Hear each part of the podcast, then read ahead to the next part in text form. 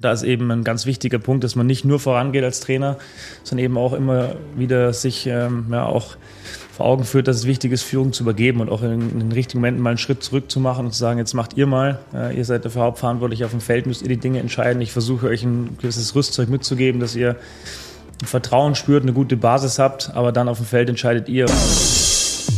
Trainerkompetenzen im Profifußball.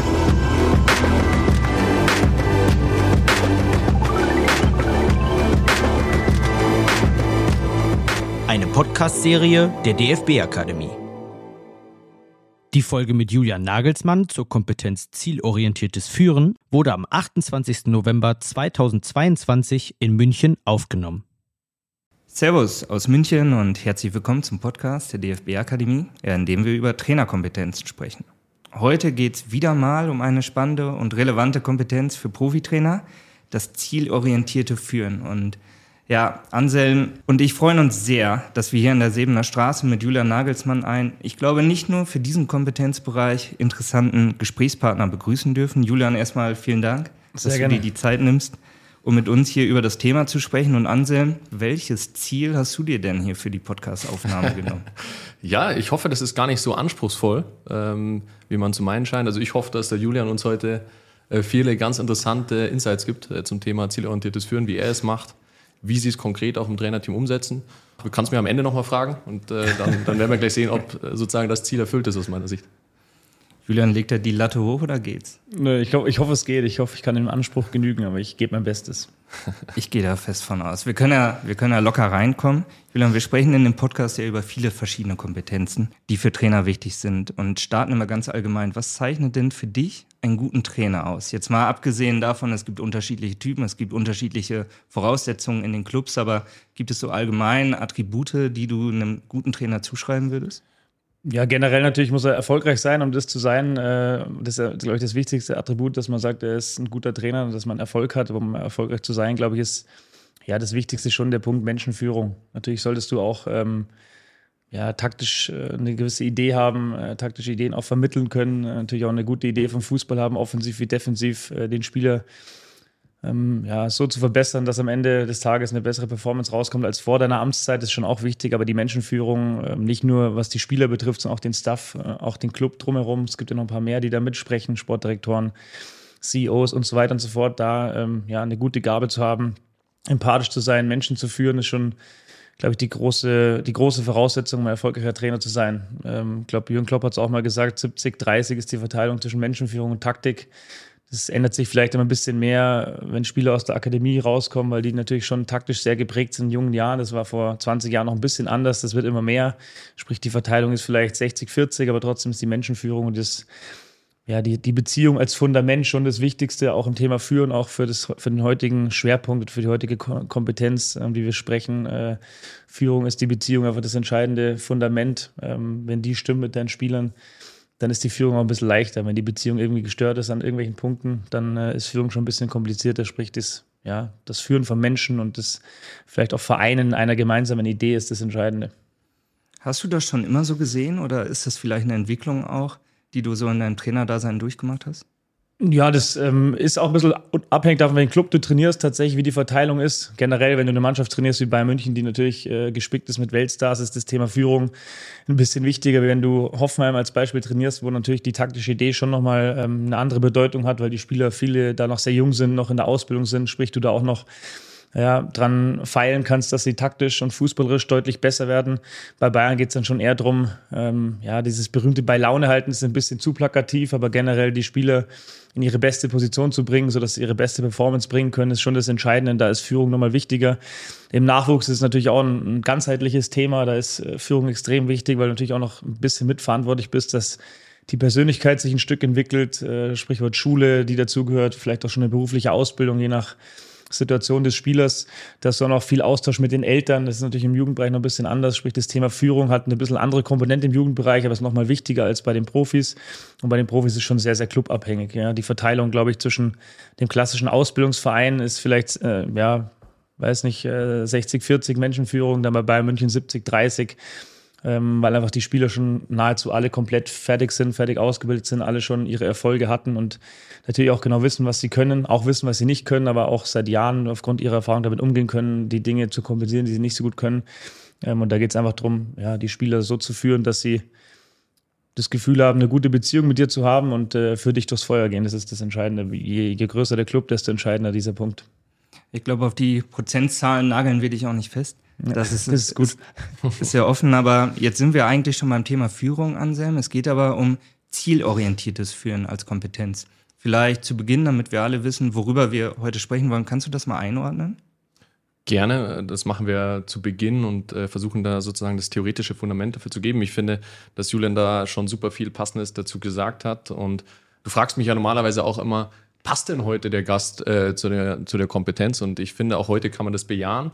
Ähm, vor allen Dingen, wenn man sieht, äh, wo Julian schon war, beziehungsweise wo Julian herkommt, äh, was Julian für, für Strecken äh, gelaufen ist. Also diese Zielstrebigkeit, die eben auch das zielorientierte Führen ausmacht, glaube ich, ähm, die hat äh, Julian definitiv und wird ihm auch nachgesagt von anderen Personen. Grundsätzlich geht es bei dem zielorientierten Führen nicht per se um jetzt die Führungskompetenz. Das dürfen wir nicht verwechseln. Die hatten wir in anderen Folgen ja auch. Führungskompetenz ist ja eine Querschnittskompetenz, also im Endeffekt eine Kombination aus unterschiedlichen Kompetenzen, worunter natürlich auch das zielorientierte Führen zählt. Und beim zielorientierten Führen geht es darum, im Endeffekt das Team auf ein Ziel hin auszurichten. Ja, ein Ziel hin gemeinsam zu definieren oder vielleicht auch vorzugeben, da werden wir gleich sicher auch darauf zu sprechen kommen. Und dann dahingehend aber auch alle Tätigkeiten auszurichten. Ja, also im Endeffekt die ganze Mannschaft, das ganze Team, Staff etc. hinter dieses Ziel auch äh, zu bringen ähm, und dann ähm, in die Richtung zu arbeiten, mit welchen Maßnahmen auch immer. Julian, dein Name wird oft auch im Zusammenhang mit Prinzipien gesetzt. Ne? Da geht es vor allem um das, was auf dem Platz passiert. Aber wenn wir jetzt bei Führung sind und über Führung sprechen, hast du auch vielleicht Führungsprinzipien, die dir wichtig sind? Ja, ein ganz wichtiges Prinzip ist, dass ich immer einen gute, guten Mittelweg finden will zwischen vorangehen, sprich selber Führung übernehmen und äh, Führung auch übergeben an die Spieler. Das ist ein, mit eigentlich das wichtigste Prinzip in seinem Thema Vorangehen. Äh, ist ein, ein Prinzip von mir Mut, ist das Anagramm von Glück dass ich immer versuche, den Spielern Mut aufgrund meiner Entscheidung zu vermitteln. Ich treffe mutige Entscheidungen, lieber mal einen Offensivspieler mehr oder einen Wechsel früher, um irgendwas zu bewirken, als immer nur auf Sicherheit zu spielen. Sprich, mit meiner Herangehensweise, wie ich Entscheidungen treffe, vermittle ich den Spielern natürlich auch ein gewisses, ja, ein gewisses Mut zum Risiko. Das ist ein ganz wichtiger Punkt, aber ich habe auch immer die, ja, die Maßgabe natürlich auch bei, bei diesem Club ganz normal auch Führung zu übergeben. Und dafür ist wichtig, dass die Spieler das maximale Vertrauen spüren, natürlich immer wissen, äh, was sie zu tun haben, wie sie es zu tun haben und vor allem warum. Also sprich, das Herz ist da ganz entscheidend, dass sie wirklich das Feuer gehen, dass sie eben auf dieses Ziel, was man vorher ja, natürlich bei Bayern München mehr oder weniger definiert ist. Das rein sportliche Ziel, was, dass du alle Titel gewinnen musst, ist relativ vordefiniert. Da muss man nicht so viel drüber sprechen. Aber generell sollte der Spieler auch im Tagesgeschäft immer wissen, warum er was macht, warum er eine gewisse Übung macht, warum er vielleicht jetzt gerade dieses Gespräch führt mit dir, warum er ähm, sich in so oder so verhalten soll in der jeweiligen Situation. Dann werden sie ja immer zielorientierter daran arbeiten, dass am Ende des Tages auch die, die, die Titel rauskommen, die man äh, gewinnen sollte als Bayern München Spieler. Und da ist eben ein ganz wichtiger Punkt, dass man nicht nur vorangeht als Trainer, sondern eben auch immer wieder sich ähm, ja, auch vor Augen führt, dass es wichtig ist, Führung zu übergeben und auch in, in den richtigen Momenten mal einen Schritt zurück zu machen und zu sagen, jetzt macht ihr mal, äh, ihr seid dafür hauptverantwortlich auf dem Feld, müsst ihr die Dinge entscheiden. Ich versuche euch ein gewisses Rüstzeug mitzugeben, dass ihr ein Vertrauen spürt, eine gute Basis habt, aber dann auf dem Feld entscheidet ihr und ihr seid dann auch die, die, äh, die den Sieg genießen können. Das ist euer Moment, weil ihr viel dafür gemacht habt. Jetzt hast du ja gerade äh, auch gesagt, beim FC Bayern gilt es, Titel zu gewinnen. Das ist eigentlich das große Ziel. Es ist ja in der Wirtschaft häufig so, dass äh, ja, Menschen ihre Ziele gar nicht wirklich kennen, ja, die nicht, nicht klar sind. Ja. Beziehungsweise dort ist auch klar, wir müssen am Ende halt ganz viel verkaufen, aber wie schaffen wir das? Und eher äh, unterbewusst sich die Leute an Ziele setzen und das ermöglicht ihnen dann, weil sie es unterbewusst gesetzt haben, daran festzuhalten und auch in diese Richtung zu gehen.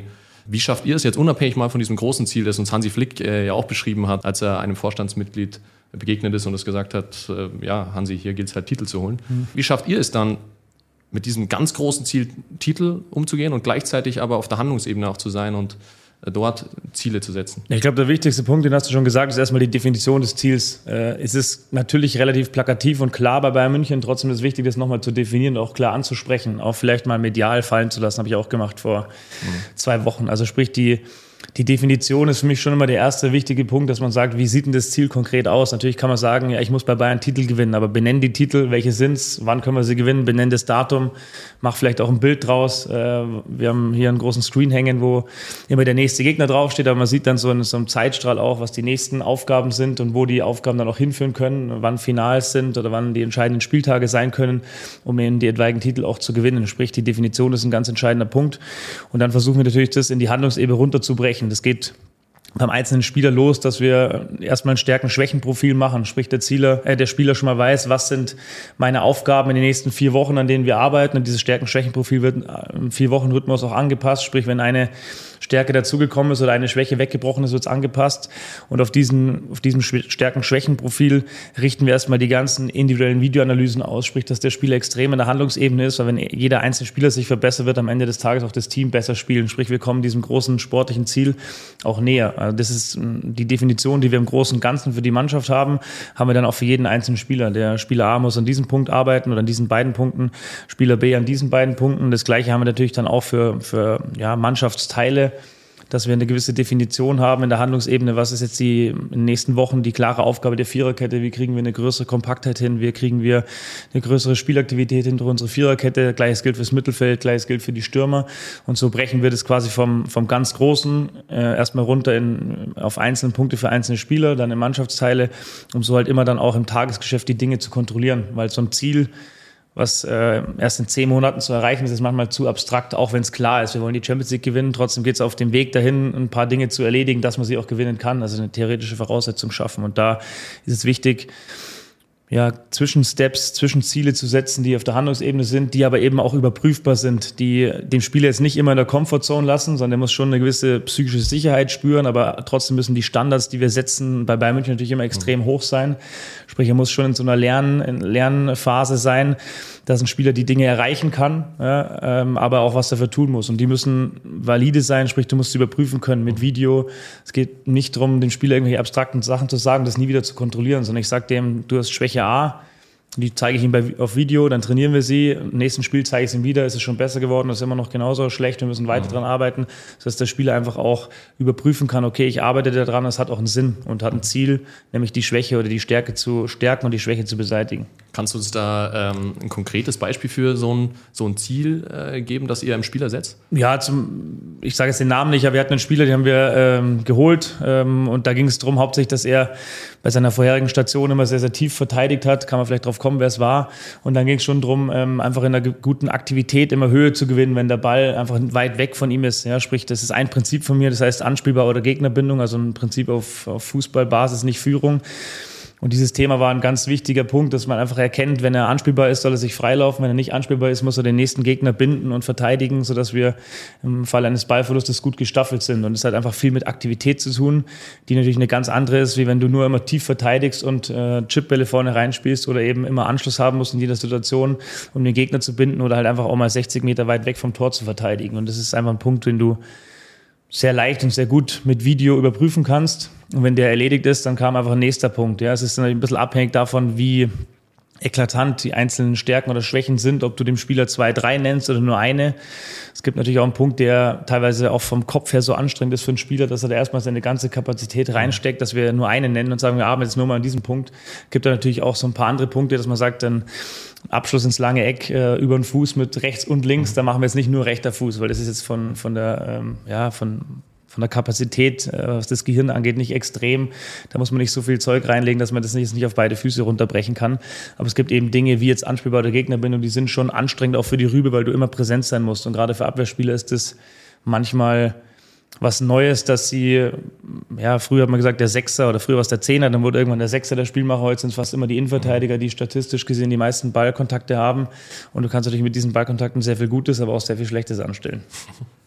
Siehst du da Unterschiede auch, was dein Kader angeht? Du hast ja auch ein paar Talente im Kader, du hast aber auch Spieler, die schon lange hier sind, einige Titel gewonnen haben. Also wie setzt ihr da die Ziele? Wie ist das inhaltlich auch zu unterscheiden? Und wie verläuft so die Kommunikation?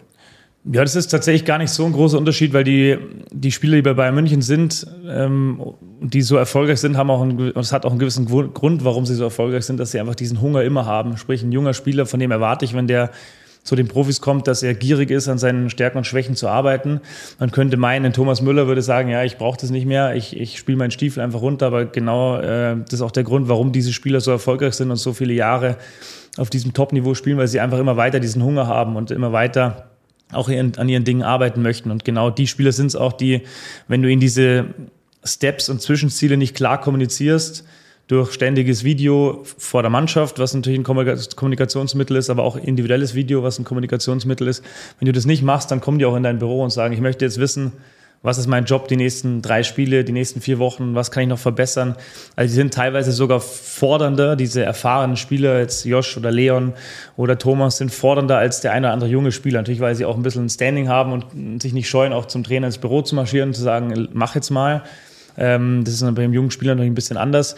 Aber generell zeichnet es die Spieler schon aus und unterscheidet auch einen Bayern München-Spieler äh, von dem einen oder anderen, den ich schon trainiert habe, dass dieser Hunger einfach immer zu spüren ist. Und die Kommunikation ist natürlich für mich das, der wichtigste Punkt, dass ich Ziele den Spielern mitgebe, die sie auch selbst überprüfen können. Die kriegen ja Video, äh, Videos auf ihr Handy geschickt und können an diesen, anhand dieser ja, diesen Zielen, die ich ihnen, äh, Ziele, die wir definieren, können sie selbst überprüfen, wie weit bin ich weg, erreiche ich die, kann ich das abhaken und kann mir ein neues Ziel setzen. Das ist ganz wichtig, dass ein Spieler immer das, das, ja, das Gefühl auch hat und die Eigenverantwortung auch hat, die Dinge selbst überprüfen zu können, dass es nicht zu abstrakt ist. Und ähm, ja, das passiert natürlich viel mit, mit individuellen Gesprächen oder Videositzungen. Das ist so das Hauptkommunikationsmittel. Jetzt ist natürlich klar, ihr wollt die Titel gewinnen beim FC Bayern, ist logisch. Ähm, wir haben über die Spieler gesprochen. Welche Ziele verfolgt ihr denn als Trainerteam? Ja, was ich vorhin schon mal kurz gesagt habe, uns ist als Trainerteam sehr wichtig, dass wir eine, eine gute Beziehung zu allen Spielern, aber auch zum Staff pflegen. Gerade für mich als Cheftrainer.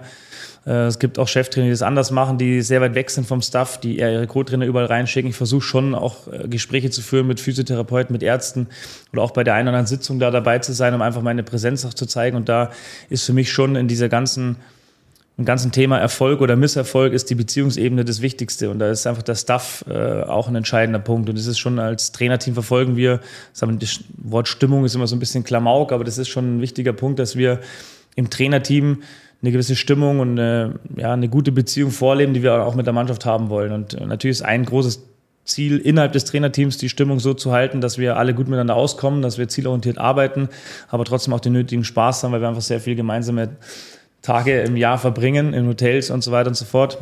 Aber eben auch ein großes Ziel als Trainerteam, diese Beziehung mit der Mannschaft aufrechtzuerhalten und auch in, in Phasen, die wir auch hatten in Hintergrund, wo es nicht so gut läuft, trotzdem ähm, ja, die Beziehungsebene nie außer Acht zu lassen, sondern immer natürlich dann eine sportliche Analyse zu betätigen und auch da mal den Finger in die Wunde zu legen, aber dass die Beziehungsebene trotzdem immer die, ja, das entscheidende Fundament ist für ein stabiles Gerüst, was oben drauf gebaut wird. Und wenn das Fundament nicht gut ist, kann das beste Haus nicht halten.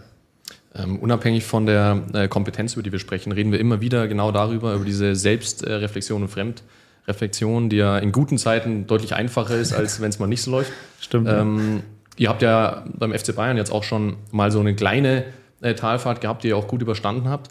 Äh, kannst du uns da mal mitnehmen, inwiefern ihr euch da untereinander auch dann Feedback gibt, auch im Trainerteam und wie das dann auch ausschaut? Ja, natürlich sind so Momenten, generell sagt man ja immer, dass auch wenn es gut läuft, sollte man äh, ständig sich hinterfragen und das, äh, da fällt es einem leichter, wie du richtig sagst, dann äh, sind die Gespräche auch meistens angenehmer. Aber gerade in so Momenten, wo es nicht gut läuft, ähm, ist es wichtig, dass man natürlich im Trainerteam jetzt nicht nur immer nur Friede, Freude, Eierkuchen hat, sondern sich einfach auch klar die Meinung sagen kann. Und das fordere ich auch ein. Ähm, natürlich musst du als Cheftrainer hin und wieder auch auf die eine oder andere Person zugehen. Es ist selten so, dass dann ein Physio zu dir direkt kommt und sagt, das und das ist mir aufgefallen oder das und das hat der Spieler auf der Liga erzählt. Das sind dann oft so Gespräche, wenn der Spieler sich entspannt, dann äh, sprudelt es irgendwann mal aus ihm raus und dann beschwert er sich über das ein oder andere Thema und das kommt meistens nicht direkt bei mir raus oder du brauchst einfach Vertraute in deinem Trainerteam, die diese Dinge filtern und dann auch auf den Punkt bringen und dir dann vermitteln. Und das fordere ich auch ein. Also da gehe ich auch zu den betreffenden Personen und sage, sag mir, wenn dir was auffällt, was wir vielleicht in den letzten Wochen anders gemacht haben als jetzt gerade, warum es jetzt nicht mehr so gut läuft, wie es schon mal lief. Wir haben in der Phase tatsächlich, ehrlich gesagt, gar nicht so viel anderes gemacht. Wir haben äh, uns noch ein bisschen mehr auf den Inhalt fokussiert, haben sogar, sind sogar noch ein bisschen einfacher geworden, aber detaillierter, haben das äh, runtergebrochen, haben es ständig wiederholt, haben eigentlich die inhaltlichen Dinge verfestigt. Wir haben in der Führung nichts anderes gemacht. Aber da ist einfach das Feedback einholen schon sehr, sehr wichtig. Und da brauchst du einfach auch Leute im Trainerteam, die mit denen du eine gute Beziehung hast, weil nur wenn du eine gute Beziehung hast, kannst du dir auch die Meinung sagen. Wenn die Beziehung eh schon so ein bisschen bröckig oder eher, eher unterkühlt ist, dann geht man sich eher aus dem Weg und würde dem anderen nie die Meinung sagen, sondern wenn eine Beziehung gut funktioniert, dann ist ein Meinungsaustausch, der auch mal kritisch sein soll oder sein darf, viel, viel leichter. Und deswegen brauchst du schon große Vertrauenspersonen in deinem Trainerteam, die eben dann auch zu anderen Leuten einen guten Draht haben, Dinge filtern für dich und dir dann sagen, äh, sodass du sie auch ja, anpassen, verbessern, ändern kannst, wie auch immer. Anselm, Führung geht ja nach unten und immer nach oben. Wenn wir jetzt bei Julian sind, in der Position des Cheftrainers, er beschäftigt sich mit seinen Spielern. Er hat aber natürlich auch mit der, mit der Führung hier beim FC Bayern zu tun. Ähm, welche Unterschiede haben wir denn da vielleicht auch im, im, im Umgang? Und Julian, vielleicht kannst du dann direkt mal nachhaken. Ja. Inwiefern sprecht ihr denn auch darüber und Ziele bei dir persönlich? Ja, also ich denke, dass im Grundsatz jeder Mensch Ziele benötigt. Also das ist, das unterscheidet aus meiner Sicht jetzt nicht den Trainer von den Spielern, äh, denn Ziele geben immer auch unterbewusst einem, einfach wie ich es vorher schon gesagt habe, eine Zielrichtung vor. Und es äh, ist einfach auch total wichtig, sich die Ziele auch äh, detailliert zu setzen. Denn was häufig passiert, auch aus eigener Erfahrung, ist, man setzt sich ein Ziel, ja, und das liegt dann da irgendwo so in der Luft. Es ist aber null konkretisiert, ja, und einfach auch, ähm, um selber daraus auch eine Motivation zu schöpfen, ist es total wichtig, da mehr ins Detail zu gehen. Am besten sich auch, hört sich jetzt ein bisschen doof an, aber am besten auch eine Zielliste zu machen. Also dieses große Ziel, ich sage jetzt mal Titel gewinnen, ähm, zu definieren, ja, und dann darunter ganz klar beim Detail zu sagen, okay, welche, welche Unterziele müssen wir denn erreichen, um dann auch am Titel, äh, einen Titel zu gewinnen. Deswegen fand ich das auch gerade äh, sehr interessant, auch äh, zum Spiel im Endeffekt das zu hören, denn ähm, auch die Zielstrebigkeit oder das zielorientierte Führen ist eine Kompetenz, die ganz eng mit der Fach- und Methodenkompetenz in Verbindung steht. Also das haben wir jetzt ja auch gerade schon am praktischen Beispiel gehört. Immer, ja, auf der einen Seite ist es, ist es der Führungsanspruch, Ziele zu setzen. Auf der anderen Seite stehen die Ziele immer auch mit dem Fachlichen in Verbindung. In dem Fall jetzt mit dem Fußballspiel. Ja, äh, mit in dem Fall vielleicht auch Spielprinzipien, die Julian und Trainerteam ähm, voraussetzen. Und Andersherum gehe ich jetzt auch mal davon aus, also Julian und Trainerteam setzen sicher den Spielern diese Ziele und andersherum äh, wird sicherlich auch die Führungsriege auf Julian äh, und Co. zugehen und Ziele setzen. Ähm, da kannst du uns ja sicher ein bisschen informieren. Ja. Wie schaut denn das aus, wenn, wenn du ähm, ja, bei der Vorstandschaft sitzt und ja, über die Ziele sprichst? Ja, natürlich gibt es auch äh, Vorgaben, Ziele, die der Verein hat. Die sind generell erstmal sportlicher Natur, wenn sie dich verpflichten, aber auch natürlich dann im Verlaufe der Jahre dass sie natürlich klar sagen, welche, äh, welche Punktanzahl gewünscht ist, äh, wie viele Tore. Also sprich, das ist bei Bayern München ein bisschen weiter gefächert wie bei einem anderen Club. Da reicht es ja manchmal nicht zu gewinnen, sondern es muss dann meistens auch äh, einigermaßen adrett sein und ein bisschen was fürs Auge dabei sein. Aber es gibt natürlich auch, gerade in so einer Phase, wo wir jetzt nicht so viele Spiele gewonnen haben, wo die paar Unentschieden dabei waren, gibt es auch Gespräche, wo ich auch klar sage zum, zum Hassan oder zum Oli Kahn, äh, was habt ihr für Vorgaben für mich, was fällt euch auf?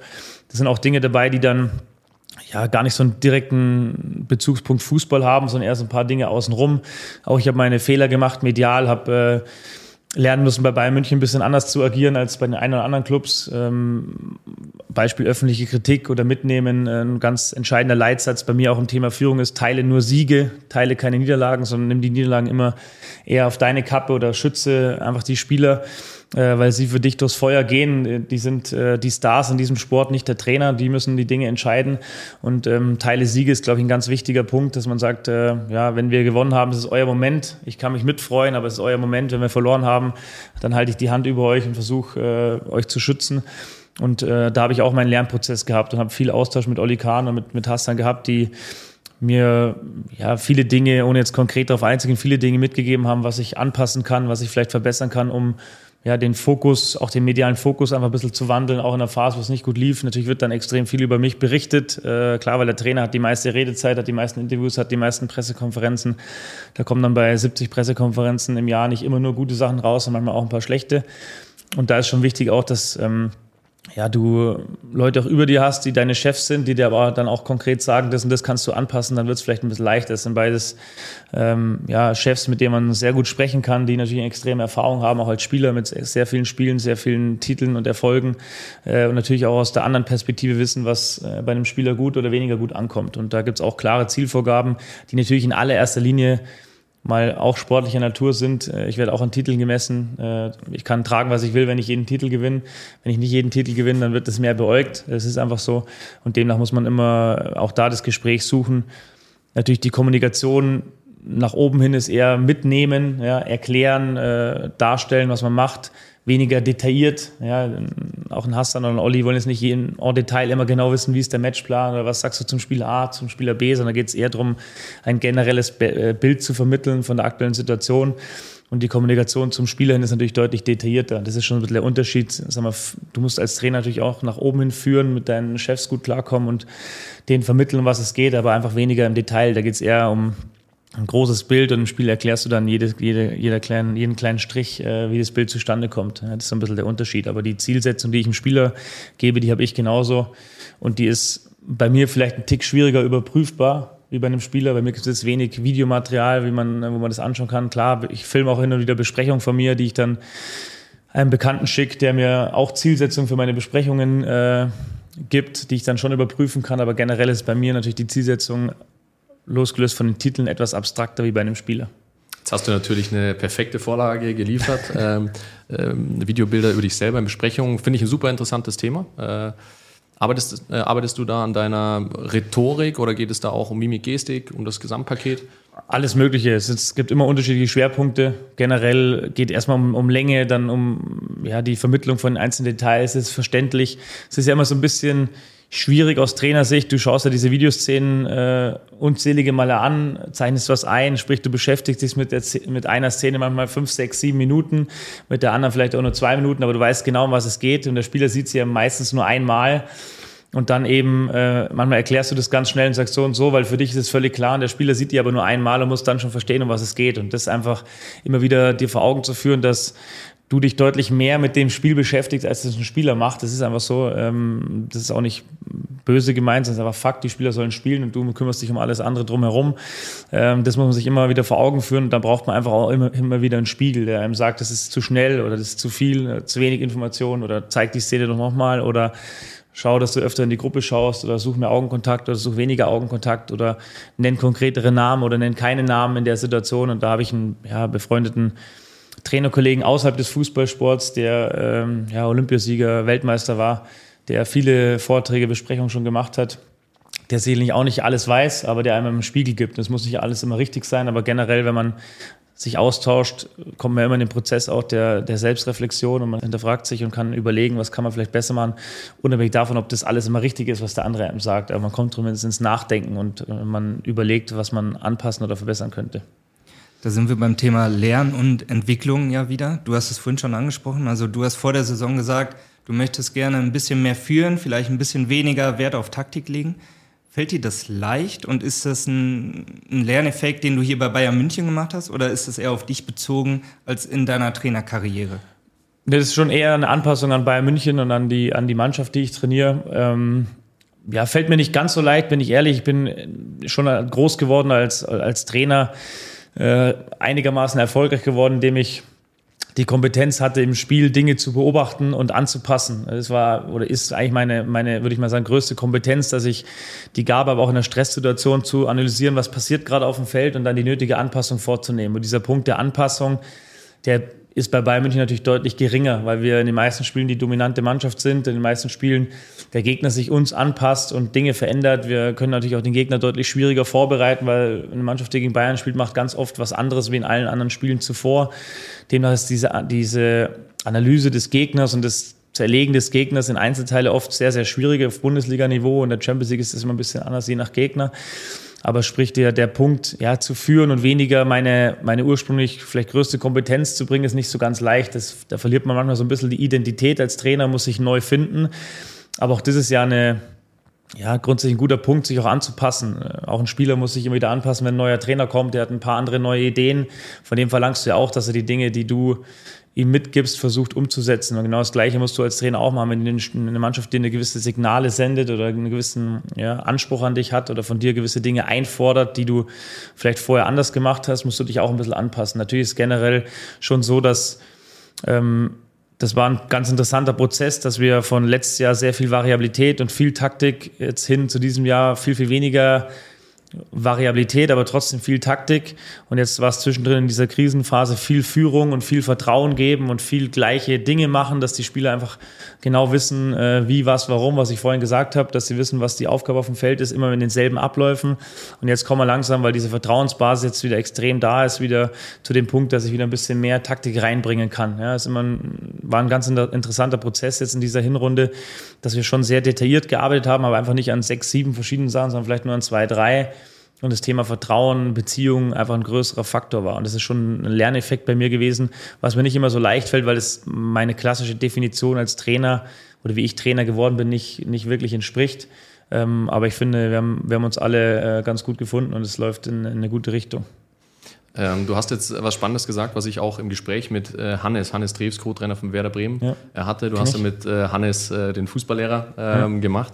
Und wir hatten auch darüber gesprochen, dass man ja als Trainer auch einen gewissen Anspruch hat. Man möchte ja äh, irgendwo sich hinentwickeln, die Mannschaft hinentwickeln, äh, was das Sportliche jetzt auf dem Platz angeht und kommt vielleicht auch mal an einen Punkt, wo man merkt, kommen wir jetzt gerade irgendwie nicht weiter. Ich würde es mir schneller wünschen. Und Hannes äh, hat speziell die Frage auch an dich jetzt weiter ähm, gestellt, wie du das für dich schaffst, dann ja, ich sag mal, das zu respektieren, zu akzeptieren, dass, dass es halt jetzt so ist und trotzdem an diesen Zielen aber festhältst. Ja, das ist natürlich nicht leicht. Ähm, am Ende des Tages geht es das ist der wichtige Punkt. Du musst dir immer vor Augen führen, Bundesliga oder Profifußball ist ein Players Game.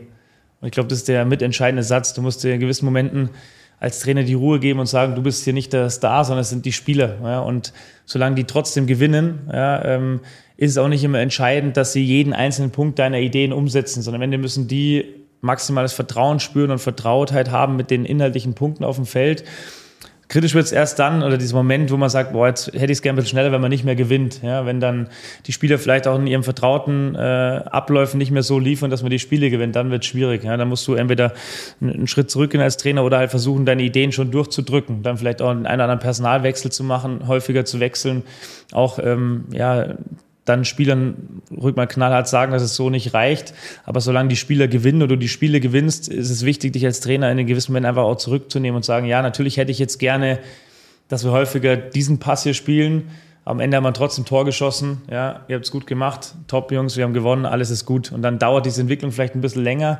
Aber es, am Ende des Tages ist immer entscheidend, dass die drei Punkte dastehen. Es ist in Bremen nicht anders wie bei Bayern oder man, man neigt dazu, bei, bei München, um zu sagen, ja, das ist alles Anders bei Bayern, nee, es ist, in Leipzig hat auch der Olli Münzlaff nicht zu mir gesagt, es ist okay, wenn du sechs Spiele verlierst. Also auch da wollten sie, dass wir immer gewinnen. In Hoffenheim war es übrigens auch nicht anders. Hat der Dietmar Hopp jetzt auch nicht gesagt, ja, kannst auch mal zehn verlieren. Sondern hat auch gesagt, ja, es wäre schon gut, wenn wir jedes gewinnen. Das ist bei jedem Verein so. Und demnach ist es immer wichtig, finde ich, als Trainer, die nötige Demo zu haben und dich selbst nicht zu wichtig zu nehmen. Ja, und das ändert sich natürlich auch nochmal in, in Hoffenheim war meine Rolle als Trainer sicherlich bedeutender, wie sie hier als, als Fußballtrainer bedeuten, als, als die Rolle hier bei, bei München als Fußballtrainer. Aber die, meine Rolle hier ist halt ein bisschen anders bedeutender in Sachen Führung und Mitnehmen von großen Persönlichkeiten, äh, nämlich die Spieler, als es in Hoffenheim war. Sprich, das ändert sich ein bisschen, da musst du dich in gewissen Moment einfach zurücknehmen und sagen, ja, es ist ein Players Game, die sind die Stars und du bist, ja, ich finde dieses Wort Dienstleister ein bisschen hart, ist sehr unterwürfig, aber hat, glaube ich, Thomas Tuchel häufig benutzt, das Wort. Generell hat er damit schon recht. Du bist ein Dienstleister, versuchst gewisse Struktur, ein Fundament zu schaffen, dass die Spieler in der Lage sind, ihre beste Performance zu bringen. Und die liegt ja nicht immer nur auf dem Platz, wenn wir über Technik und Taktik sprechen, sondern auch im Kopf, im Mentalen, weil du es vorhin angesprochen hast, die Ziele, die ihr den Spielern mitgibt. Hat das auch vielleicht mal bei dem einen oder anderen mit Führung zu tun, also sich als Führungsperson auf dem Platz auch zu entwickeln? Absolut. Ähm, das ist ein ganz wichtiger Punkt. Ich habe äh, ja, denke seit mehreren Jahren viel darüber nach, weil wir im Nachwuchs sehr viele Dinge falsch machen, die ähm, Führung nahezu ausschließen. Ein Beispiel ist dieses ständig sehr frühe Hochschieben von Top-Talenten. Das ist aus rein sportlicher Natur manchmal sinnvoll, aber aus Führungssicht natürlich nicht, weil du, jeder, der selber Fußball gespielt hat, weiß, wenn du der Jüngste in der Mannschaft bist, dann musst du die Bälle tragen, das Tor tragen. Du bist eigentlich immer so ein bisschen der, der Depp. Da kannst du der beste Spieler sein, im Training bist du trotzdem der Depp. Da kommt dann ein drei Jahre älterer zu einem äh, 15-Jährigen, sagt ein 18-Jähriger, du trägst das Tor, da kann der 15-Jährige trotzdem der Beste sein, im Training gilt das nicht. Und demnach wird der, der vielleicht 15-jährige Topspieler, der auch führen könnte, du musst ja, um Führungsspieler zu sein, musst du auch zumindest in deiner Blütephase. Es gibt natürlich auch Führungsspieler, die dann irgendwann 34, 35, 36 sind, vielleicht nicht mehr in ihrer, in ihrer Hochzeit sind, trotzdem noch in der Lage sind zu führen aufgrund ihrer Vita. Aber generell, um Führungsspieler in einem, in einem ja, Alter von 25 zu sein, musst du natürlich auch die Fähigkeit haben, guten Fußball zu spielen. Sprich, die Spieler müssen schon den nötigen Respekt auch inhaltlich vor dir haben. Und so ein 15-jähriges Top-Talent, der fußballerisch vielleicht in der Lage ist, äh, Führungsspieler zu sein, weil er gut ist, wird immer da rausgedrängt aus dieser Führungsperson, weil er immer sofort wieder der Jüngste ist. Sprich, da machen wir sehr viele Fehler. Und das zu kompensieren, dann im Profibereich, wenn du junge Spieler hast, gibt es natürlich auch für die Aufgaben, wenn ich das Gefühl habe, der hätte das Potenzial zu führen, muss man natürlich auch gut rausfiltern, muss die Motive der Spieler kennen, muss versuchen, in Gesprächen rauszufiltern, was triggert die. Es gibt ja auch Spieler, die wollen mit Führung nichts zu tun haben. Du kannst jetzt nicht jeden Spieler da reindrücken, dass er anfängt zu sprechen. Es gibt einfach auch Spieler, die sprechen nichts. Es gibt ja auch Menschen, die reden nichts ja, außerhalb des Sports und so ist im Fußball auch. Aber wenn du das Gefühl hast, einer ist dafür gemacht oder hat vielleicht auch Interesse daran, eine gewisse Führungsaufgabe zu nehmen, kann auch ein einfaches Ziel sein, was ich schon Jugendspielern gebe. Aber wenn wir Eck spielen, zählst du jedes Mal. Ja, es ist dann am Anfang sehr plakativ, aber so kommt er einfach in eine, Gewöhn in eine Gewöhnung rein, dass der während der Belastung trotzdem spricht und redet, auch wenn es nur zählen ist bis 20. Aber das so als ersten Step. Oder du spielst ein 6 gegen 6 und sagst äh, zum Spieler A, ähm, du sagst nur zu einem Spieler, die Grundordnung ist, äh, was ich, ein 4-2. Du vermittelst es deinen Spielern, du sagst, wer wo spielt und sagst genau, was du haben willst. Wir lenken nach innen, wir lenken nach außen, wir spielen auf Konter, wir pressen hoch und er muss es dann vermitteln und kommt dann so natürlich in einen Coaching-Prozess rein, dass er diese Führung übernimmt. Und das sind auch Ziele, die ich natürlich jetzt nicht Josh Kimmich draufschreibe, weil der von sich aus schon äh, genug spricht und führt. Aber gerade jungen Spielern, wo ich das Gefühl habe, die sind vielleicht im Nachwuchs leider rausgetrieben worden aus dieser Rolle, aufgrund von Top-Talent-Dasein, die wieder da reinzubringen. Ja, es wird ja immer leidig diskutiert. Es fehlen diese Typen, die, die es früher gab. Ich sag mal, ein Effenberg, der äh, auch mal ein Interview einen rausgehauen hat oder auf dem Feld äh, mal einen angeschrien hat. Das produzieren wir einfach, einfach selber, weil ja, jeder wird so ein bisschen gleich gebügelt. Alle komplizierten Spieler im Nachwuchs werden sowieso aussortiert. Sie müssen alle stromlinienförmig durchmarschieren. Und dann eben, wenn du gut bist, wirst du immer hochgeschoben, bist immer der Jüngste. Und dieses Führen ist schon ein wichtiger Punkt. Und manchmal ist es auch gar nicht wichtig, dass du eine Mannschaft hast mit elf Topspielern, sondern wenn du da ein paar Topspieler hast und ein paar Dienstleister hinten dran, die marschieren und eben zwei, drei, die was darstellen, die was sprechen. Ja, jeder, der mal Fußball gespielt hat und du stehst am, am Anschlusskreis und da drüben steht einer, der die ganze Zeit brüllt und sagt, komm Männer, dann denkst du schon, oh Scheiße, die haben heute Bock. Wenn halt dann eine Mannschaft steht, die zu elf nichts sagen, dann äh, kannst du zehnmal, äh, dann kannst du zehn Klassen schlechter sein, gewinnst vielleicht trotzdem, wenn du einen hast, der ein bisschen Leader ist. Und das musst du schon auch ausbilden. Das ist auch einer dieser Ziele, die sicherlich auf diesem Stärken-Schwächen-Profil mal draufstehen. Tatsächlich typabhängig. Ne? Ich glaube auch hier, wenn du auf dem Platz elf von dieser Sorte hast, dann ja. wird es irgendwann, irgendwann schwierig. Dass du natürlich ein paar mehr hast als vielleicht bei anderen Clubs, das ist auch allen klar wahrscheinlich. Ich finde, du stärkst natürlich auch das Talent, wenn du ihn in diese Rolle drängst ein bisschen und sagst, ey, ich glaube an dich, hab das Vertrauen, du, du kannst es auch zeigen auf dem Platz, aber Du hast es angesprochen, wie ist das denn bei euch mit dem Tore tragen? Machen das auch die Jungen oder machen die Profis das? Äh, die Profis ist gut, sind als Profis, aber auch die Erfahrenen. Wir machen schon viel die Jungen. Das ist, äh, glaube ich, ein, ja, ein nicht niedergeschriebenes Gesetz im Fußball. Ähm, das machen schon auch. Es gibt auch einen Joshua, so wenn die länger draußen bleiben, ist es nicht so, dass die jetzt die Bälle liegen lassen und sagen, komm, äh, soll ein Junger machen. Die sammeln die dann schon ein. Aber es gibt äh, ja, finde ich auch gar nicht schlecht, die nötige Demo zu haben, die Dinge auch zu arbeiten, weil auch ein Josh Kimmich oder Leon Goretzka war ja mal jung und haben als Tor getragen. Also warum soll das dann jetzt äh, anders sein? Aber es ist nicht so, dass äh, wenn die jetzt noch Flanken oder Freischüsse trainieren oder was auch immer nach dem Training ist, die dann die Bälle liegen lassen und sagen, Paul Wanner, geh nochmal raus und sammle sie wieder ein. Also so ist es nicht. Dennoch zieht sie es überall durch an sich. Ne? auf, so jeder, auf jeder Leistungsebene. Absolut, absolut. Aber äh, es kommt häufiger zur Sprache. Früher war es immer anders. Ja, früher, früher haben die Jungen immer die Tore getragen. Also das hört man schon. Ja, das äh, klar. Die, wie ich vorhin gesagt habe, die, die Ausbildung im Nachwuchsleistungszentrum ist schon ein bisschen eine andere und die Spieler kommen auch in einem gewissen anderen Standing schon hoch. Das ist meistens nicht gesund. Ich habe schon auch in Leipzig mal das eine oder andere Statement zum Nachwuchsfußball gegeben. Äh, da stehe ich auch nach wie vor dahinter dass die Entwicklung, die da passiert, nicht immer gesund ist. Auch der Wettbewerb, der zwischen den Vereinen passiert, nicht immer gesund ist, weil du, ja, die Spieler im Nachwuchs werden sehr, sehr wegerzogen von Selbstständigkeit, von Dingen selber regeln. Und mhm. diese, ja, ich sag mal, Anti-Selbstständigkeit spiegelt sich natürlich dann auch im, im Training bei den Profis wieder. Es ist selten so, dass ja, junge Spieler diese Stringenz haben, auch mal durch ein Tal zu gehen, an gewissen Dingen zu arbeiten, sondern es wird diese, ich sage immer, diese Swipe- oder Wisch-Weg-Gesellschaft, die ist schon extrem. Wenn halt irgendwas kompliziert wird, dann kommt da das nächste Bild oder wenn es langweilig ist, wird das nächste Video angeguckt, das nächste Video, nächste Video und diese, dieses schnell hin und her pendeln, zwischen ich bin gut drauf, schlecht drauf, ich gebe jetzt Gas, gebe kein Gas, das ist schon extrem geworden. Und es wird immer komplizierter äh, anstatt besser. Und da ähm, glaube ich schon, dass der eine oder andere junge Spieler schon mal die Augen verdreht, wenn er heute noch ein Tor tragen muss. Weil das, wenn irgendwas anstrengend ist oder irgendwas Uninteressantes, kennt er halt vom Handy nicht, dass es dann trotzdem anschauen muss, sondern schaut halt das nächste an. Und das ist dann auf dem Feld, spiegelt sich leider so ein bisschen die Entwicklung der Gesellschaft auch auf dem Fußballfeld wieder. Hast du die Möglichkeit als oder die Gelegenheit als Cheftrainer der Profis auch hier Einfluss im Club zu nehmen, was die was das LZ angeht? Also tauschst du dich mit den Jugendtrainern aus? Sprecht ihr genau darüber und sagst, hey, den habt ihr hochgeschickt, das und das ist mir aufgefallen, arbeitet mal daran?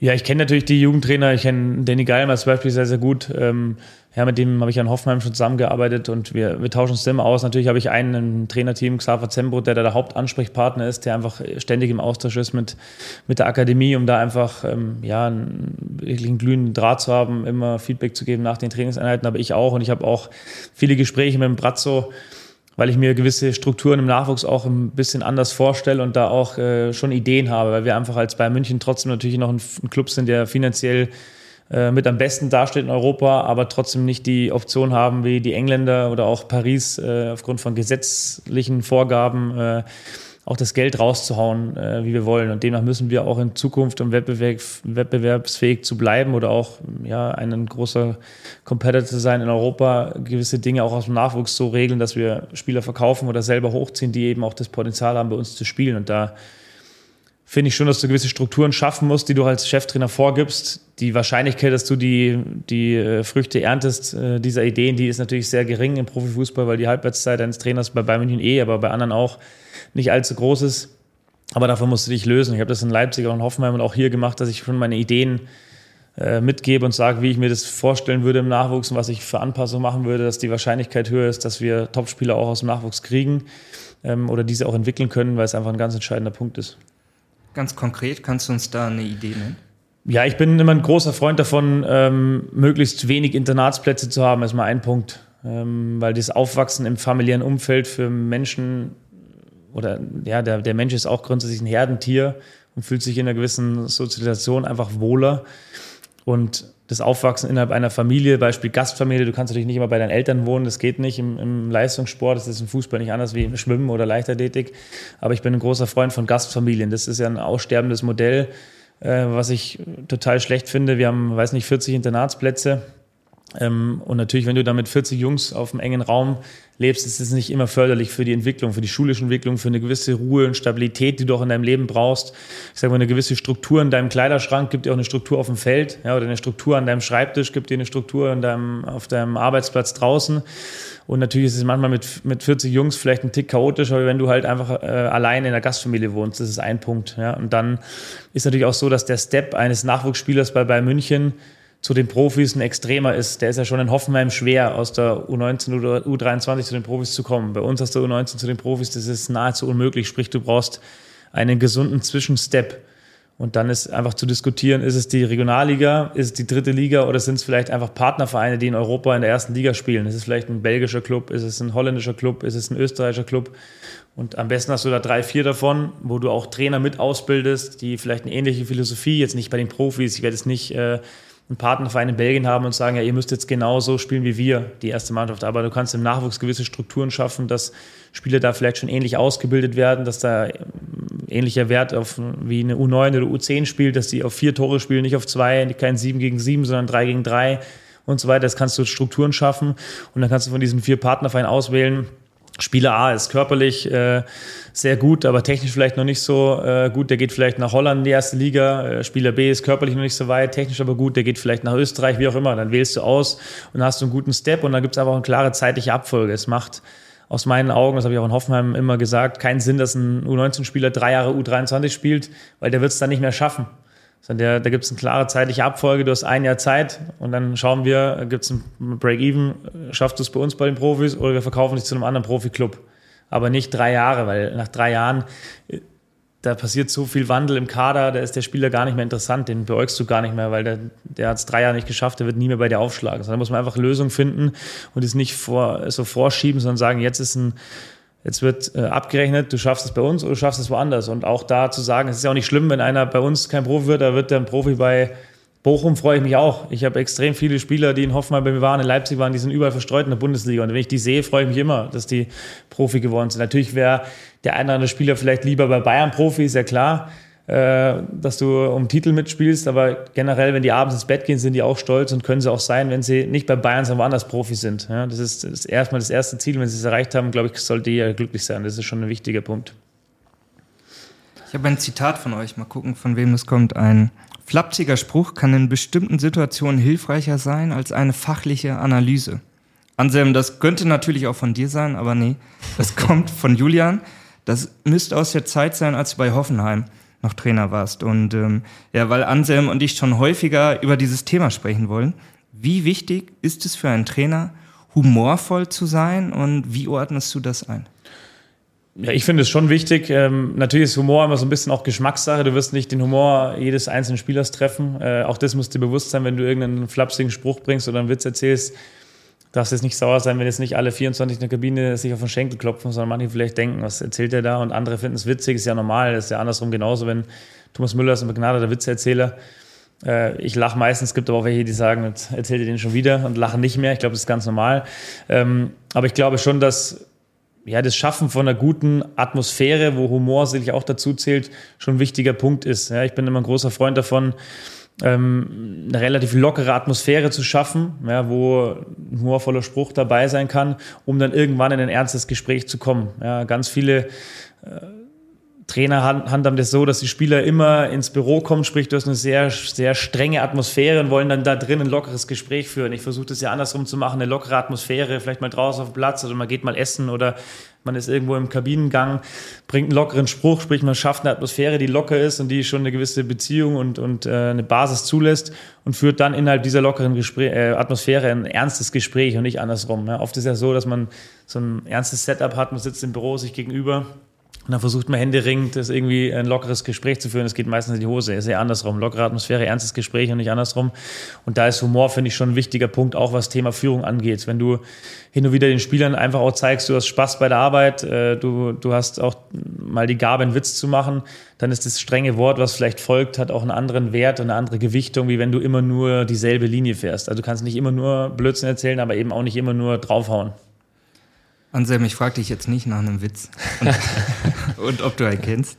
Aber erzähl doch mal aus deiner Studie, also die Kompetenz Humor oder Humor als solche, wie wird das bewertet? Ja, also über Humor diskutiert man tatsächlich sehr, sehr häufig, äh, weil es sehr, sehr spannend ist, weil es super viele Meinungen äh, dazu gibt. Und grundsätzlich ist ja Humor auch gar nicht nur die Fähigkeit, jetzt äh, schön Witz erzählen zu können, wie Julian ja, finde ich, auch richtig erzählt hat, sondern irgendwo sich selber auch äh, relativieren zu betrachten. Also ich finde, Menschen, die jetzt eine hohe Kompetenzausprägung in diesem Bereich hätten, ja, Humor zählt ja zu den personalen Kompetenzen, zu den Ich-Kompetenzen, das sind Menschen, die es einfach auch dann schaffen, mal in einer ja, in einem Setting, in einer Besprechung, wo es vielleicht gerade ein bisschen ernster zugeht, wo vielleicht dann auch mal irgendwas sehr Sachliches besprochen wird, dann ja, die Situation mal wieder ein bisschen äh, auf den Boden zu holen, beziehungsweise eine gewisse Lockerheit, wie Julian gesagt hat, auch äh, zu entfachen.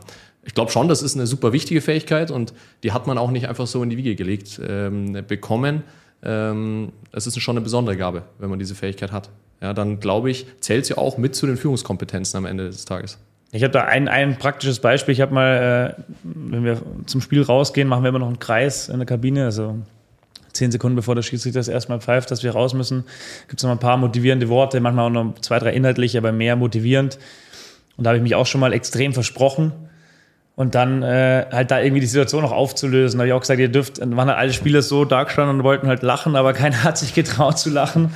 Äh, und und äh, schon gesagt, ihr dürft auch lachen und habe mich quasi selber so ein bisschen auf den Arm genommen und es hat dann schon, da haben wir, glaube ich, 4-0 gewonnen, haben ein super Spiel gemacht. Und es hat schon, hast du schon gemerkt, dass sowas verbindet einfach auch so ein bisschen, dass man sich selber, dass man selber auch Fehler eingesteht oder auch, wenn man sich verspricht, ist jetzt kein Fehler in dem Sinn, aber dass man da nicht einfach drüber hinwegbügelt, weil wenn ein Spieler jetzt eine Ansprache hält und der verspricht sich, dann würdest du als Trainer auch veräppeln. Und genauso fordere ich das auch. Ich will auch, wenn ich irgendeinen Scheiß erzähle, dass ein Spieler zu mir kommt und mich verarscht. Das will ich auch. Weil ich würde es andersrum genauso machen. Und das schafft natürlich in, ja, ein Stück weit auch eine Gesprächsbasis auf Augenhöhe. Der Spieler hat nicht das Gefühl, das ist irgendeiner, der von oben herab alles diktiert und keine Fehler zugibt, äh, sondern ja, der merkt, okay, der kann auch mal einen Fehler zugeben oder der kann, sich, kann auch über sich selbst lachen, nimmt sich selbst nicht so wichtig und es schafft schon eine Atmosphäre, die dann eben im Umkehrschluss, wenn es dann wieder ernst wird, auch die Basis dafür ist, dass ernste Gespräche auch so ankommen, dass am Ende das Ziel hoffentlich erreicht wird so wie du sagst, ich glaube vor allem authentisch rüberzukommen, ne? ehrlich zu sein auch und dass es nicht aufgesetzt ist, weil das merkt man schnell der Gegenüber und sagt, okay, der wollte jetzt diesen Spruch bringen oder so und dann ist es nicht das Bild, das ich von ihm habe und dann ja, gehe ich auch nicht ehrlich miteinander um. Ne? Ja. Definitiv, ja. Also äh, ich glaube, dass es total wichtig ist auch, wir hatten es ja schon jetzt das eine oder andere Mal, dass man als Trainer auch zum richtigen Zeitpunkt auch Verantwortung übernimmt. Ja, Im Sinne von, das geht jetzt auf meine Kappe. Und äh, das aber auch ernst gemeint transportiert. Es, ich glaube, Spieler merken das auch recht schnell, ja. wenn man jetzt als Trainer das in der Presse vorschiebt. Ja, ja. Kannst du auch nicht immer ähm, machen. Also ist ja. auch nicht, manchmal ist es ja auch sehr plakativ, dass äh, vielleicht ein Spieler auch einen Fehler gemacht hat, dann kannst du auch nicht sagen, ja, den Fehlpass will ich jetzt gespielt. Also muss schon gucken, dass es auch passt, ja, und, und ähm, eben, dass es authentisch ist und echt und dass du nicht jetzt jedes Mal, wenn man verliert, sagt, ja, ich bin schuld und jedes Mal gewinnt ihr, seid die Götter. Das ist schon klar, es muss schon ein guter Mittelweg sein. Aber mhm. ähm, ich glaube, mit Teile nur Siege, das, da steckt viel dahinter, kann man viel übernehmen und ähm, geht ja immer auch um die Wortwahl. Du kannst ja trotzdem auch ein bisschen Kritik äußern, äh, dass ein Spieler auch eine Botschaft versteht, ohne dass du das Wort wörtlich so sagst. Also wenn man ein bisschen eine rhetorische Fähigkeit hat, kann man die Dinge natürlich auch ein bisschen verpacken die bei dem Spieler vielleicht, den du vorher das in der Kabine schon gesagt hast, wenn der das dann liest, ein bisschen ummantelt, versteht er schon, okay, das ist die Botschaft an ihn, mhm. ohne dass die Medienwelt es exakt versteht, um was es geht.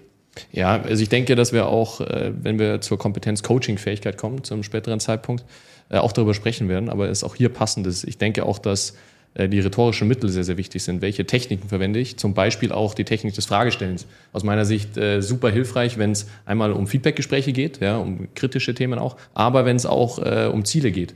Also eher auch durch Fragen auch auf Ziele zu kommen, ja. zum Beispiel auch mit einem Spieler im gemeinsamen Gespräch, ohne dass äh, in dem Fall der Trainer dem Spieler die Ziele vielleicht auch auferlegt. Das müssen jetzt die Ziele sein, denn äh, nochmal, da kommt, springen wir nochmal zu Beginn des Gesprächs hin. Die Ziele müssen auch ja, aus Perspektive des Spielers etwas sein, was ihn äh, reizt. Und am besten auf das Teamergebnis irgendwo einzahlt und auf das persönliche Ergebnis. Ich meine, wir, wir haben ja vorher auch darüber gesprochen, Julian, du hast viele außergewöhnliche Fußballer äh, in deinen Reihen, die ja auch alle sehr große Ziele sicherlich auch noch verfolgen in ihrer Karriere.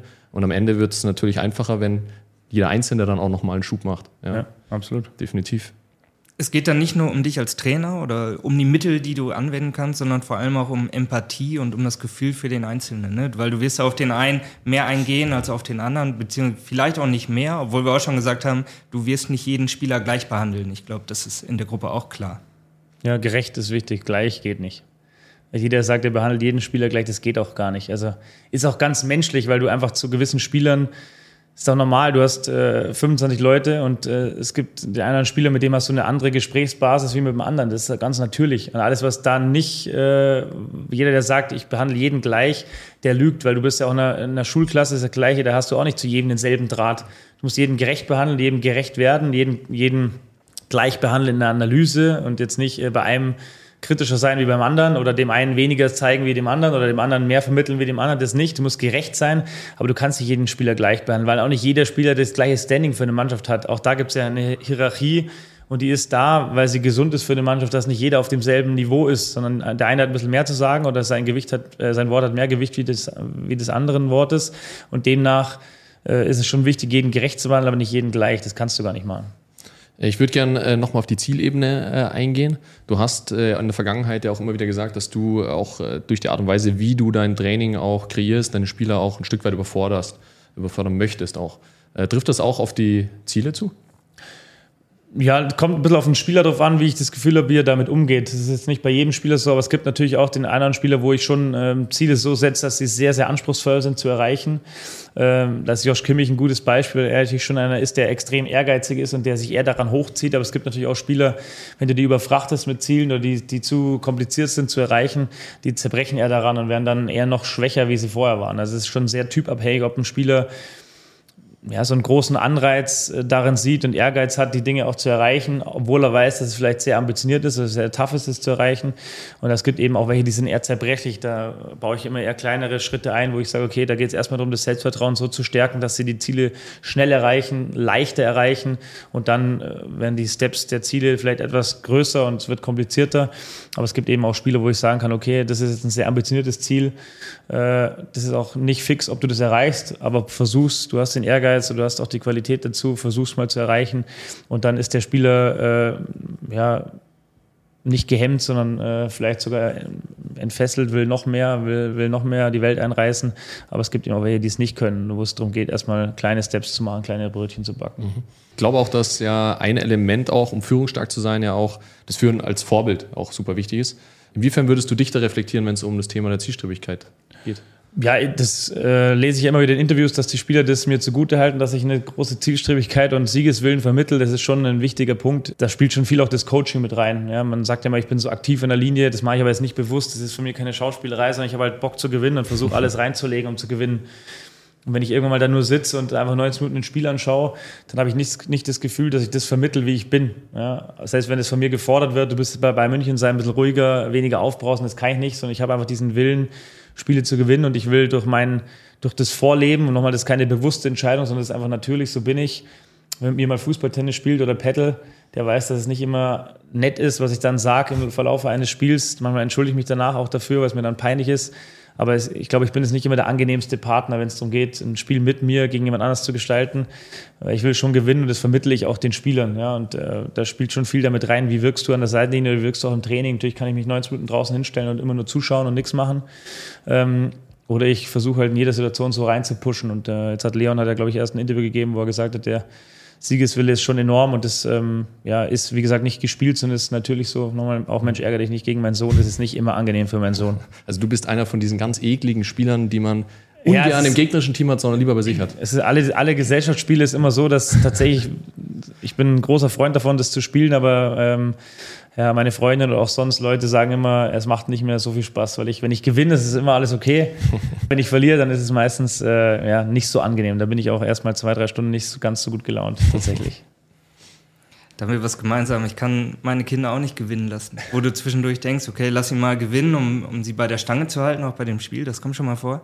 Aber ich kenne das, man will auch gewinnen. Und ich glaube, in dem Bereich, in dem du nun mal tätig bist, Neudeutsch würden wir ja sagen, competitive zu sein, ja. vielleicht auch, ne, in, in jeder Situation, das geht ja gar nicht ohne. Ne? Weil wenn du hier so locker rangehen würdest und diese Ziele auch gar nicht hättest dann und so auch nach vorne gehst, dann, dann folgen dir ja die Spieler auch nicht mehr. Ja, meine, meine Mutter hat immer gesagt, du musst verlieren lernen und ich sage immer, nein, man muss, man muss Niederlagen oder Verlieren akzeptieren, aber nicht lernen. Sobald du anfängst, diesen Punkt ich sage immer, egal welches Spiel, ob ich jetzt äh, Mensch ärgerlich ein Spiel oder Fußballtennis, ein Spiel ist ja dafür da, um es zu gewinnen, sonst brauche ich ja nicht spielen. Wenn ich jetzt Tabu spiele und mir ist egal, ob ich gewinne, dann brauche ich ja nicht spielen, dann kann ich auch Tatort gucken.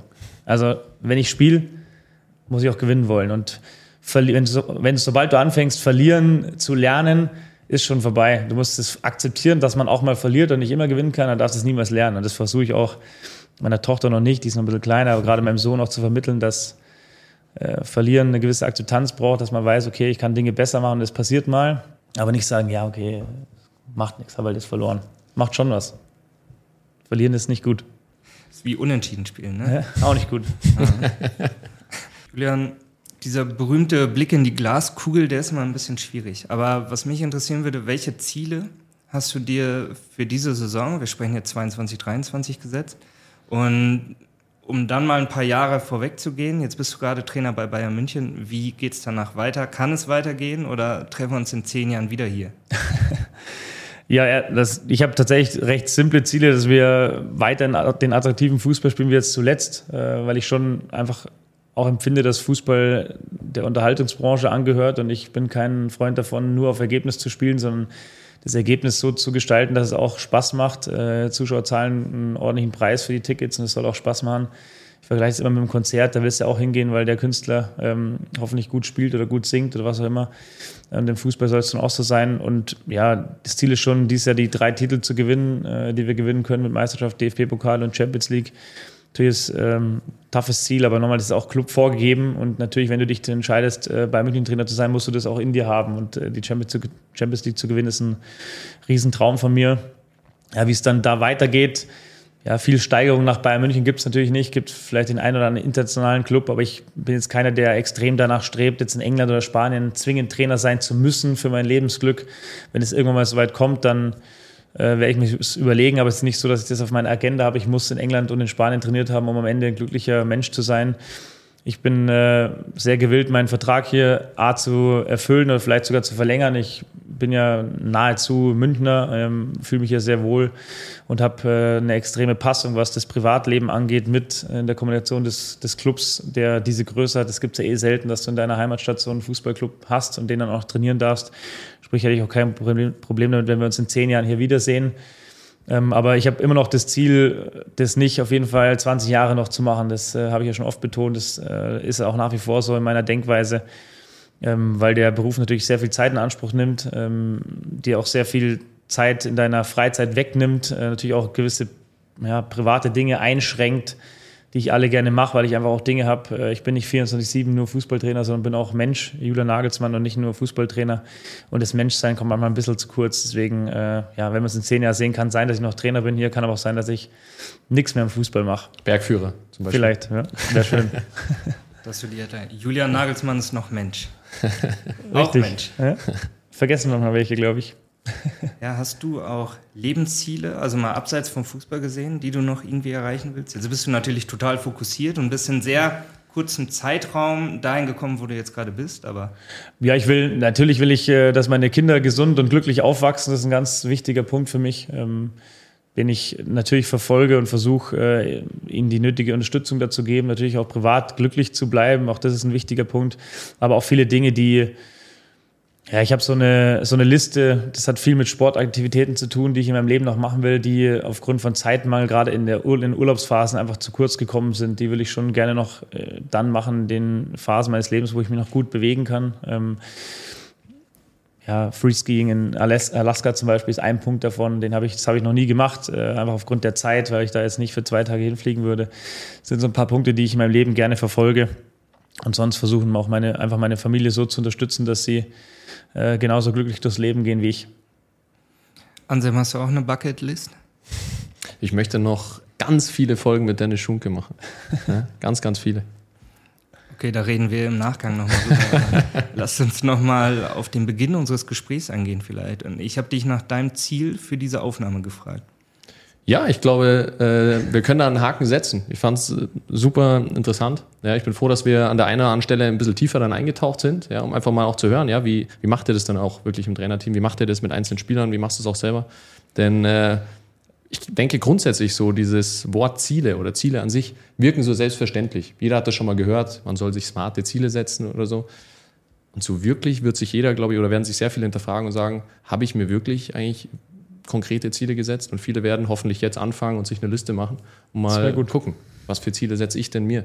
Und natürlich in Bezug jetzt auf das Fußballspiel und die eigene Mannschaft können halt Ziele auch ein super wertvolles Instrument sein, um A, Spieler, Spieler eine Vision vorzugeben, aber auch B, ich glaube zu dem Thema, da möchte ich aber jetzt nicht mehr so tief reingehen, weil sonst fangen wir wieder in der Mitte an, ähm, ja, Führungspersönlichkeiten auch zu entwickeln, ja, auch über Ziele. Ich glaube, auch das funktioniert sehr gut. Julian, wir enden immer mit einer eigentlich zusammenfassenden Frage. Was sind deine drei Tipps oder deine Takeaways für die Trainerkollegen, um sich bei dieser Kompetenz, das zielorientierte Führen, gut aufzustellen?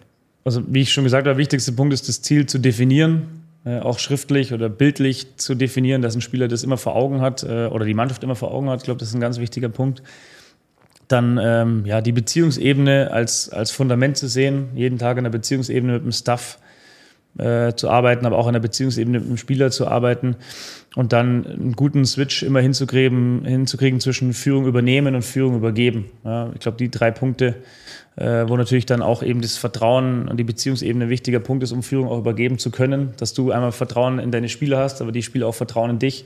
Nur das ermöglicht auch Führung zu übergeben, aber eben dann auch dich nicht nur wegzuschielen und zu sagen, macht ihr mal, sondern auch in gewissen Momenten die Führung selber zu übernehmen und eben, wie ich gesagt habe, mutig zu sein, äh, lass sie atmen mit deiner Luft, ist ein, ist ein Credo von mir, äh, wie ich schon gesagt habe, mutige Entscheidungen zu treffen. Also sprich diese, diesen Punkt, wann übernehme ich Führung, wann übergebe ich sie aber auch oder, habe ich die Größe, auch Führung zu übergeben und mich nicht selbst zu wichtig zu nehmen. Diese drei Punkte sind, glaube ich, ein ganz guter Abschluss dieser Podcast-Folge. Das sehe ich auch so. Vielen Dank euch beiden für das äh, interessante und spannende Gespräch. Julian, dir weiterhin viel Erfolg hier beim FC Dankeschön. Bayern und auf deinem weiteren Weg. Ja, und Anselm, es war mir wieder eine Freude und wir hören uns. Danke, ciao, ciao. Ciao. Trainerkompetenzen im Profifußball. Eine Podcast-Serie der DFB Akademie.